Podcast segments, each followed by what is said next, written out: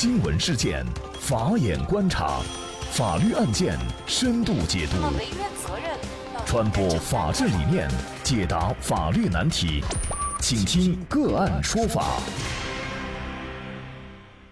大家好，感谢收听个案说法，我是方红。更多的经典案例解读，欢迎您关注个案说法微信公众号。今天呢，我们跟大家来关注云南昭通的一位女士，辛辛苦苦干了三十年，临近退休却成了临时工。据春城晚报报道，一九八九年，邱女士从昭通技工学校毕业以后，大关县劳动人事局就把她分配到了大关县烟草公司工作，是。工人编制，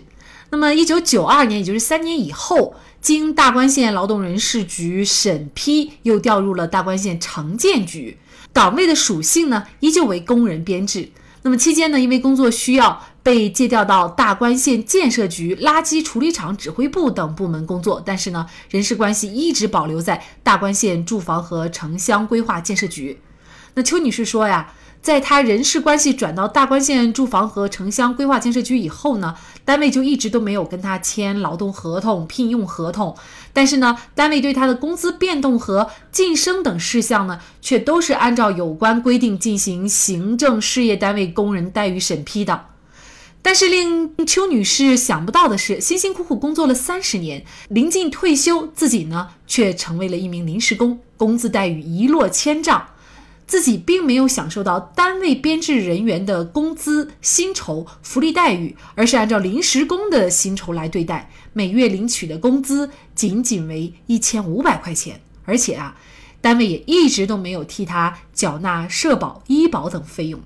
为了明确自己的身份，争取同工同酬的利益，二零一四年八月，邱女士就向大关县劳动争议仲裁委员会申请仲裁，由大关县设计所、大关县住建局足额补缴社会保险。直到二零一八年二月，这个事儿哈，一直是有将近四年的时间才有了一定的眉目。大关县法院作出了一审判决。邱女士和被告大关县住建局存在无固定期限的劳动合同。至于同工同酬的诉求，法院认为由于缺乏事实和法律依据，一审法院不予支持。那么邱女士呢，对一审判决不服，就上诉到了昭通市中级人民法院。那么这个案件，邱女士辛辛苦苦工作三十年，最终她获得签订。无固定期限劳动合同的权利，呃，是否能被法院认定？以及呢，他没有补缴的社会保险、医疗保险是否可以给他补缴？那么，就这相关一系列的法律问题，今天呢，我们就邀请云南省政协常委、云南兵谏律师事务所主任陈飞彪律师和我们一起来聊一下。那么，这个案件啊，就是陈律师本人为邱女士代理的案件啊。这个案件应该说，从二零一四年邱女士开始维权，一直到现在，已经是四五年的时间了啊。劳动者维权确实是不容易。呃，首先我们就先看邱女士呢，她首先要求的就是签订无固定期限的劳动合同。那么，首先什么样的合同是属于无固定期限的劳动合同？如果签订了这样的合同，对劳动者有什么样的好处呢？这个无固定期限劳动合同呢，指的是，呃，劳动者在用人单位连续工作十年以上，那么就视为存在无固定期限劳动合同关系。那么既然存在无固定期限劳动合同呢，那么作为用人单位是不能单方解除这个劳动合同的，而且呢要享受相应的这个社会保险和福利待遇。那么这个案件呢，最终邱女士呢，她是请求让单位给她签订这个无固定期限劳动合同。那么邱女士符合签订这样的合同的条件吗？符合这个条件，而且现在法院的生效判决也认定了存在无固定期限劳动合同。只是呢，这个有点矛盾的地方，既然存在无固定期限劳动合同，那么他就应当享受这个相应的社会保险和福利待遇。那么也应当享受这个同工同酬的待遇，但遗憾的是呢，法院仅仅是认定了邱女士和这个用人单位之间存在无固定期限的劳动合同，但是对其他的诉讼请求不予支持啊，那这这个是令人遗憾的，也是没有这个法律依据的。呃，而且从这个案件的本身来看呢，因为这个邱女士啊，她当时是技校毕业之后就分配到了烟草公司，后来是以干部的身份从烟草公司调到了呃城乡建设局，调过去了的之后呢，最后突然变成了这个临临时工，甚至呢在法院判决出来之前，那么这个作为用人单位啊，我们认为是为了规避其承担这个无固定期限劳动合同的法定义务。那么就擅自的和他这个解除了劳动合同，现在连施工连这个临时工的工资待遇都没有享受了。但是法院判定是单位给他签订无固定期限的劳动合同，那这个不是违反了法院的判决吗？法院判定的是这个存在无固定期限劳动合同，还不是要签订，也就是签订不签订都存在这个无固定期限的劳动合同。但是呢，这个用人单位解除。劳动合同在先，法院的认定在后，也就是这个解除实际上是一个无效的行为。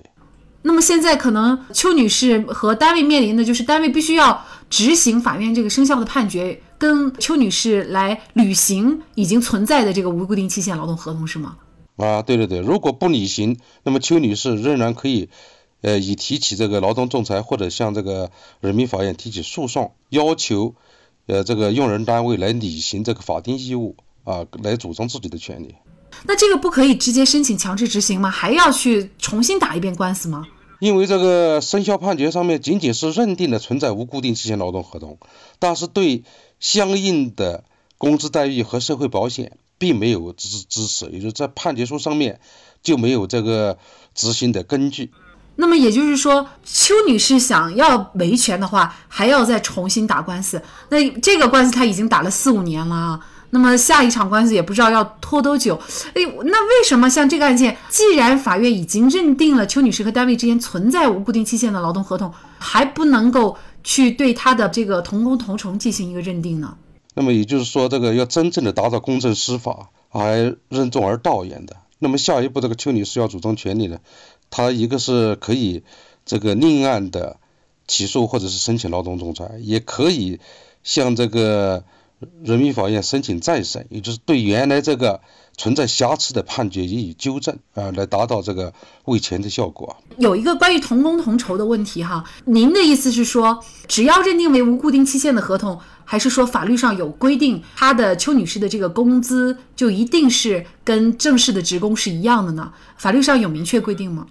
劳动法和这个劳动合同法上面都有明确的规定，也就是基于这个同一岗位。同一的这个工作性质，那么应当享受同同样的这个工资待遇，叫同工同酬。好，那我们就来看周女士关于社会保险的这样的一个请求，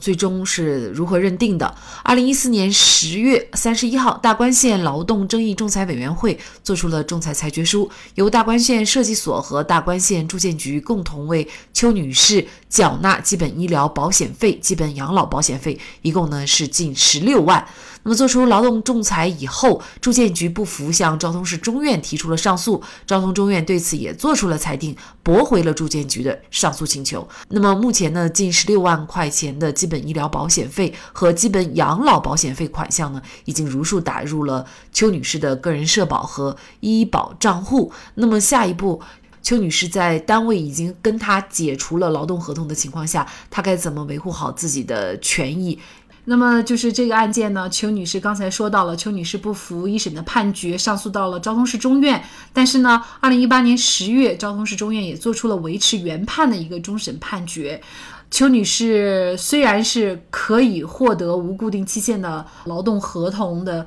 呃这样一个权利，但是呢，呃相应待遇还要再次起诉，这确实是很很麻烦啊，维权很艰难。为什么会出现这样的情况？下一步又该怎么？走，邱女士才能更好的维护好自己的权益呢。一个呢是邱女士可以向这个法院申请再审，这是纠正两审法院所作出的，就是认定存在无固定期限劳动合同，但是呢又不支持其他诉讼请求的这个判决。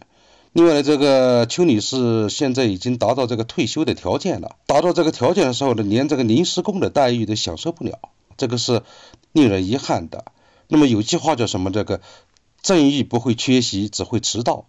但是呢，还有一句话，叫什么？迟来的正义就是非正义了。我也这个呼吁相关的行政机关或者这个司法部门，能够真正的站在这个老百姓的角度来考虑问题，真正的让每一个案件都能够经受得起这个律师的检验，让老百姓都能够在案件当中体会到公平正义的存在。嗯，感谢云南省政协常委、云南冰鉴律师事务所主任陈维彪律师。这个案件确实是留给我们很多的疑问。那么为此呢，我们也邀请云南云滇律师事务所副主任、劳动专业律师黄斌律师啊，跟我们就着这个问题啊再聊一下。那么黄律师，您对这个案件当中邱女士同工同酬这样的权利没有确认，您怎么看？在今天的案例中，我们没有看见法院的判决书，那么所以我们不对法院的判决书发表任何的意见。那么，但是对于主持人刚刚提出的问题，呃，我们做如下的法律分析。首先，第一个问题是关于周女士同工同酬没有得到支持。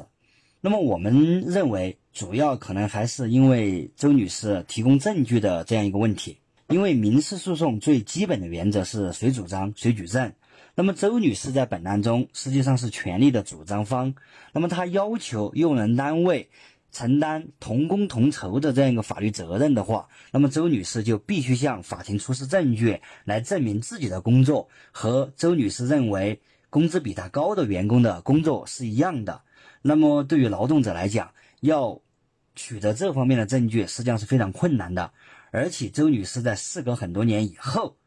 再来主张的这样一个权利，那么要周女士举证来证明，在这么多年的工作过程中，其从事的工作和其他同事都是一样的，那么这是非常困难的。所以说，我们认为法院来判决这个周女士同工同酬的诉讼请求不能得到呃支持的最主要的原因，可能还是认为周女士那么没有呃尽到自己的举证责任。那么这个案件呢，终审法院的判决已经生效了，但是终审判决作出以前，邱女士已经被用人单位给解除劳动合同了。那么据《春城晚报》记者了解，原来大关县住建局以连续旷工为名，对邱女士做出了辞退处理。就此，大关县住建局局长启华说，邱女士和单位之间的劳动人事纠纷呢，也不应该影响正常的工作秩序。也不应该成为连续旷工多达几十天的理由。那么，出于对单位的工作人员管理，所以呢，才根据单位的相关管理规章制度，对邱女士做出了辞退的处理。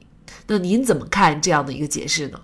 关于周女士被用人单位单方解除劳动合同的问题，我们认为主要是要看用人单位解雇周女士的原因是什么，是否符合我国劳动合同法的这样一个规定。那么，如果单位解雇周女士不符合法律规定，她的这样一个解雇行为的话，就涉嫌违法解除。那么，按照法律规定，那么用人单位就应该向周女士支付赔偿金。我们这里所说的赔偿金的话，和经济补偿金的话，它是两个概念。赔偿金的话是经济补偿金的双倍，意思就是说，每工作一年，那么如果用人单位存在违法解除，就应该向劳动者。支付两个月工资的这样一个赔偿金，那么在本案中，如果用人单位真的是违法解除，那么周女士完全可以通过劳动仲裁的形式要求用人单位支付赔偿金，那么来维护自己的合法权益。为了争取维护自己的合法权利，邱女士用了四年的时间，但是四年维权还并没有结束，接下来的维权路也许还很漫长。三十年的年华奉献给用人单位，临近退休了，还要和用人单位打着漫长的官司，而知法犯法的用人单位却是政府的职能部门。如果对待自己的员工都如此，那么又怎么谈执法为民呢？感谢云南云电律师事务所副主任、劳动专业律师黄斌律师。那也欢迎大家通过关注“个案说法”的微信公众号，具体的了解我们本期案件的图文资料以及往期的精彩案例点评。另外，您在生活工作当中遇到一些法律问题，都欢迎您通过添加幺五九七四八二七四六七幺五九七四八二七四六七这部电话号码的微信号向我们进行咨询和交流。给大家提供法律问题解答的都是我们节目邀请到的嘉宾，他们都非常的资深、专业和负责任。感谢您的收听，我们下期节目再见。